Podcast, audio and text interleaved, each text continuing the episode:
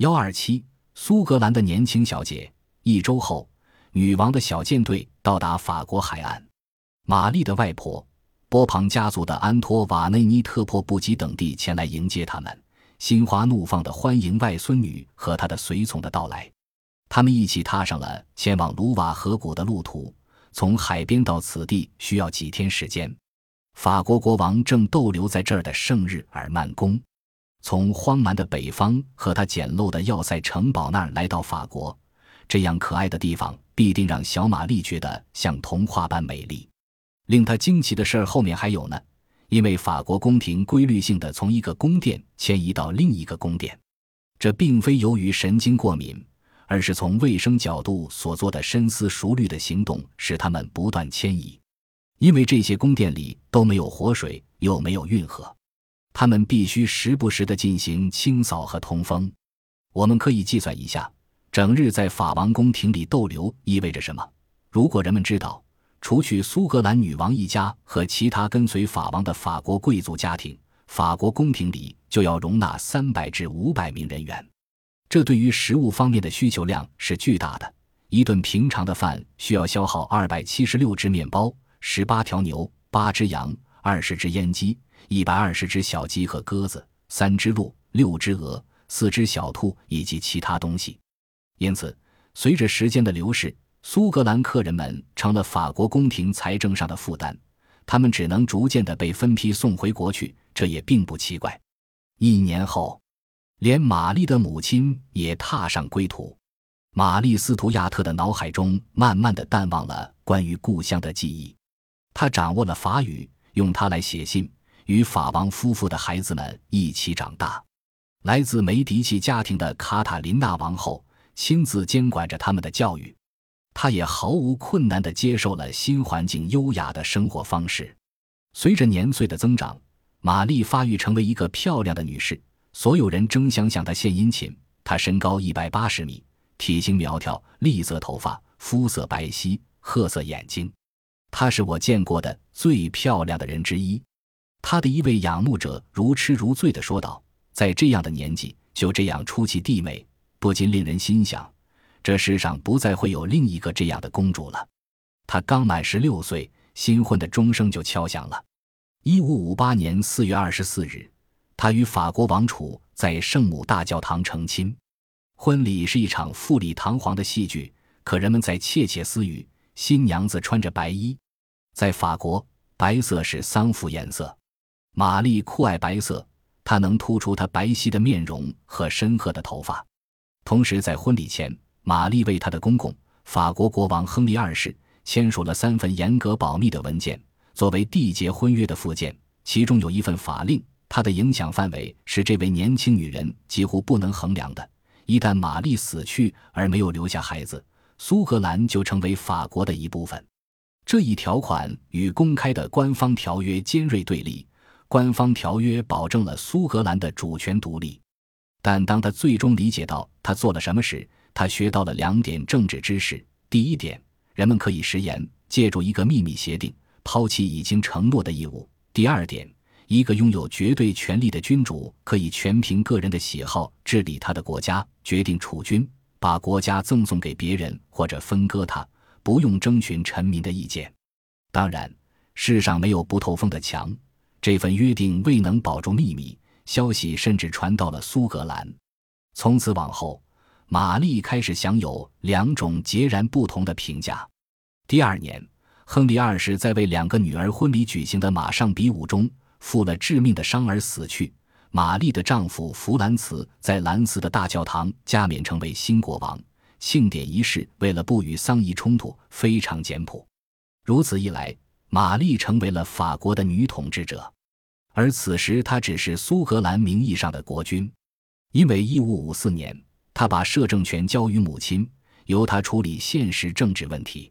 越来越多的苏格兰贵族倾向于新教，并于1557年公开结成定期集会和举行礼拜仪式的团体，他们当中有最富裕的领主们。分裂的后果是灾难性的，从这时起。天主教徒受到迫害，布道师约翰诺克斯带着满脑子的加尔文教义，结束流亡生涯，返回苏格兰，在最大的佩斯天主教堂发表了反天主教的充满火药味的演说。他特别攻击了法国在苏格兰宫廷里的影响。当天主教神父出现在这座自己的教堂时，事件最终发展成为一场暴乱。聚集起来的人群破坏并洗劫了这座天主教大教堂，这是一场遍及全国的起义开始的信号。当新教联盟的贵族们向英国求助时，女摄政玛丽·丰吉兹把她的士兵集合起来。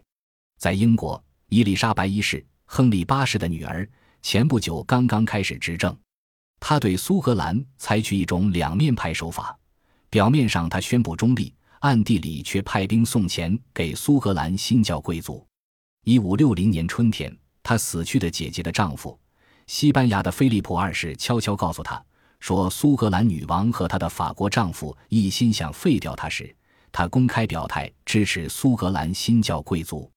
西班牙国王所说的完全是个谎言，但玛丽斯图亚特毕竟在秘密文件中，宫廷秘密总是为了被传扬出去而存在的。提出过对英国王位的要求。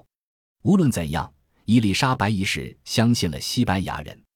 他签署了一个条约，条约保证向苏格兰贵族们在反对天主教徒和为了捍卫苏格兰的独立自主、反对法国盟友的战斗中提供军事和经济援助。内战以玛丽斯图亚特失败而告终。他始终只是从使者们的报告中知道自己国内发生的战争的情形。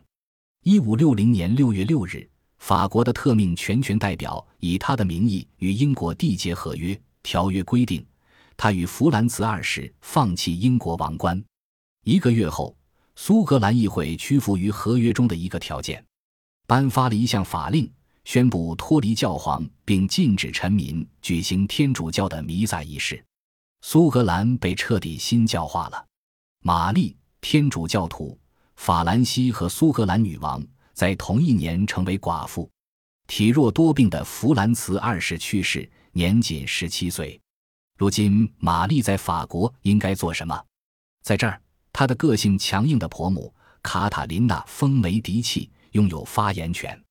作为寡妇，她在这儿根本算不上什么。由于她母亲在几个月前正好逝世。最后的决定其实已经很清楚了，玛丽必须回去，宝座正空着，但她犹豫着没有启程。苏格兰于他而言已经变得陌生，与其说他是苏格兰人，不如说是法国人。现在的他一点也不了解他的臣民们的精神与气质。准备归程花了一年时间，这期间，他的继兄弟詹姆斯·詹姆斯五世与情妇玛格丽特·埃尔斯金斯通所生之子。为他的妹妹管理着国家，苏格兰国内各派之间的政治宗教鸿沟会在玛丽统治下再度被填平了吗？玛丽断然拒绝了部分贵族敦促他改信新教的要求。对他个人而言，天主教是不可侵犯的，但他也准备做出让步。他接受新教作为官方的国教，正如一五六零年的议会决议决定的。然而。他回避了正式批准这一法律，这样他保留了将来也许对宗教问题做出另外决定的权利。他自己享有在家庭小教堂中举行天主教弥撒仪式的自由，而这在全国是明令禁止的。民众有理由满腹狐疑地等待玛丽回国。如果玛丽改信新教，历史会发生什么样的转变？政治实用主义和理智的策略似乎都使他更容易采取这一行动。他最亲近的心腹们也如此催促他，但是他不为所动，坚定不移。任何美丽的东西都不能持久，玫瑰与百合只能盛放一个春天。您的美丽也是如此，它只在法国闪亮了十五年，然后突然消失了。诗人隆萨抱怨道：“一五六一年八月十五日。”他的船在暴风中从加莱港起锚，在十三年的异乡生活后，这个流亡者重新回到自己的国度。一五六一年八月二十日，当回家的人清早在利斯港停下返航的脚步时，苏格兰的海岸像往常一样雾气沉沉。没人料到他会这么早抵港，无人在场迎接玛丽。当他到达的消息传到爱丁堡时，人们晦气地说。起雾是一个不祥的预兆。同样被他抵达的消息所震惊的詹姆斯，匆忙上路前去迎接他的继妹。他带他来到爱丁堡，进入城墙边的圣十字架宫，在那儿，别人呈给他要签署的第一份公文，这是一份声明，在其中他许诺不触犯苏格兰的任何法律。他毫不犹豫地签了名。他知道他所签署的条约和声明通常不值一文，形同废纸。一个星期后，九月二日。全国正式庆贺玛丽的归国，女王骑着马出现在游行队伍里，沿着坡度很大的街道从要塞走向老城区，居民们围在路旁向他欢呼，惊讶于她的美貌。他们从现在起要效忠于她。当这位年轻漂亮、具有自我意识的苏格兰女王高高的骑在马上，目光扫过她的民众时，心里在想什么呢？他想起了在法国度过的无忧无虑的时光吗？在卢瓦尔河谷和巴黎长大的玛丽，第一眼看见自己既熟悉又陌生的故乡时，必定会感到失望。除开西海岸令人印象深刻的高原外，整片国土全是单调的草地，平坦而毫无起伏变化，森林很少。宽广的平原上几乎总是刮着强风，与法国的全然不同。那儿的风清冷而湿润，村庄和房屋毫无装饰，一股穷乡。全国只有很少几座城市，城市内也只有很少几座房屋。他们战战兢兢地围住在要塞碉堡边，街道状况恶劣，几乎不能行车。幸好马车只是自幺五六 L 这一年起才开始投人使用，而且只是为了玛丽的宫廷社交活动。苏格兰根本没有像爱丁堡的圣十字架宫。卢瓦尔河边那样的豪华宫殿、城堡都是些冷冰冰的、毫无人味的军事要塞，而且苏格兰社会深受苏格兰高地部落的影响，他们自主地统治着自己的小国。如果国王遵守自己的限度，不去插手他们的事务，他们才与国王统一行动。顺从和忠诚不是他们的长处，因此，他们自古以来是国王和民众之间的障碍。这些部落的首领没一个是彬彬有礼的绅徒，全是些没有教养、被狂风和威士忌塑造出来的粗鲁汉子。他们中许多人没有受过教育，是文盲，而且他们相互敌视，每个人不断的变换盟友，可与其他任何人作战。钱财和好处，法国使者愤怒地写道，是苏格兰贵族们唯一着迷的东西。向他们宣讲对自己的国君、荣誉、正义。美德和高贵的行为所负有的义务，只会引起他们发笑。最近几十年来，他们之间为了真正的宗教信仰争吵次数越来越多。人们常常并不清楚，他们是真正对此感兴趣的，还是出于政治策略。无论如何，贵族们分裂为不同阵营。玛丽·斯图亚特不可避免地纠缠其中，因为他表了态，坚持自己的信仰。然而，他努力在新教教徒和天主教徒之间保持一种平衡关系，部分原因出于天主教的信念，部分原因是为了求得安静。他最大的敌人并非来自贵族团体，而是来自神职人员。他的主要敌人是约翰·诺克斯。在玛丽刚回国时，约翰·诺克斯就已在圣吉尔吉斯教堂发表的一篇偏执的演说中咒骂过他：“一个女人坐在王座上，已经够让人恶心的了。”尤其她还是一个天主教徒，一个法国女人是女王，只是一个被当作偶像的人。一个女人的使命不是统治男人。约翰·诺克斯拥有大批听众，他们醉心于约翰的演讲。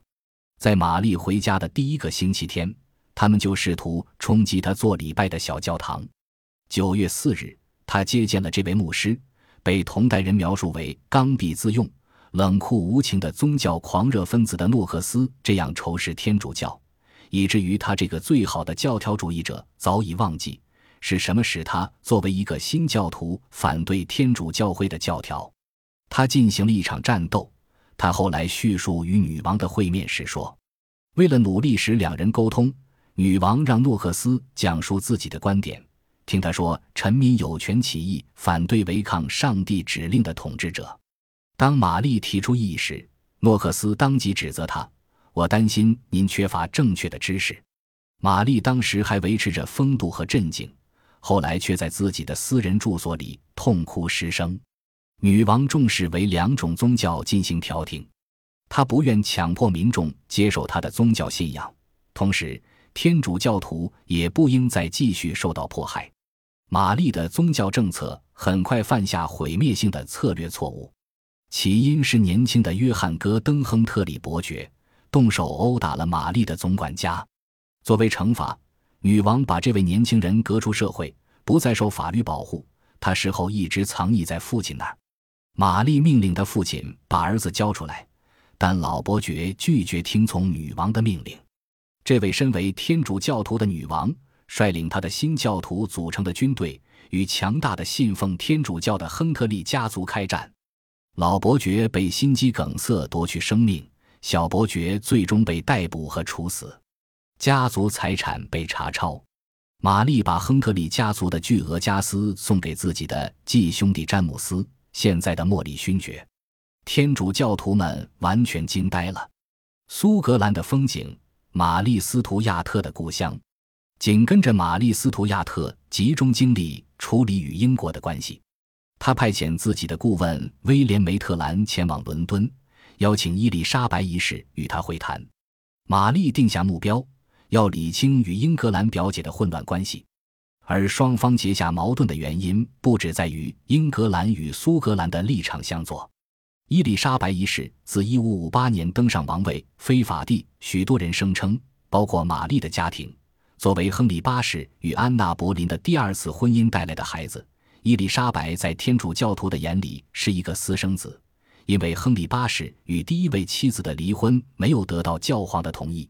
尽管亨利本人也把伊丽莎白排除在王位继承人之外，可他在姐姐玛丽和哥哥爱德华死后五年前，即1558年，成为英格兰女王。即使英国的天主教派人土和许多欧洲君主都认为这是违反法律的。这些人的要求如下：玛丽·斯图亚特有继承英王大统的合法权利，因为亨利八世的父亲是玛丽的曾祖父，由此她于1558年成为唯一合法的女继承人。另一方面，亨利八世在遗嘱中规定，英国王冠绝对不允许落人一位外国人手里，这也将玛丽摒弃在继承人外。然而，在同一年，他那热爱权势的公公法王亨利二世敦促他把英国国徽图案纳入他自己的徽记中，使他明显表现出他对英国王位的权利和要求。这一举动为一场无休止的争吵埋下了种子。玛丽在返回苏格兰后，随即好心地建议伊丽莎白，她自己根本不想要英国王冠，但她会为自己的孩子保留这一要求，而这时她还没有孩子。伊丽莎白被激怒了，两位女王成为势不两立的对手，原因早似超越政治和宗教差别，而带有私人恩怨的色彩。玛丽和伊丽莎白是两种完全不同性格的人。这位苏格兰女人热情洋溢，脾气暴躁，由于自幼便在众星捧月的氛围中长大，她惯于过高评价自我；而这位英格兰女人正好相反。因为直到登上王位前一直被骂为杂种，他养成了内向、谨慎、自我控制的习惯。他受到自己民众的爱戴，他的臣民们从未像庆祝伊丽莎白的登基时那样兴高采烈地欢迎过其他统治者。然而，他看起来神经质、难以接近、倨傲。他极度地注视着北方，在那儿，人们为苏格兰女王的魅力所倾倒。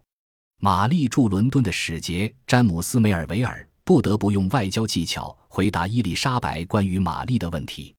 我告诉他，他回忆道：“英国没人能与他相提并论，也并能与苏格兰女王相提并论。”因为他并不满意这一回答，我不得不对他说：“他比苏格兰女王的脸色更白皙，连玛丽比他高也造成了伊丽莎白的困扰。”那么他太高了，他反驳梅尔维尔。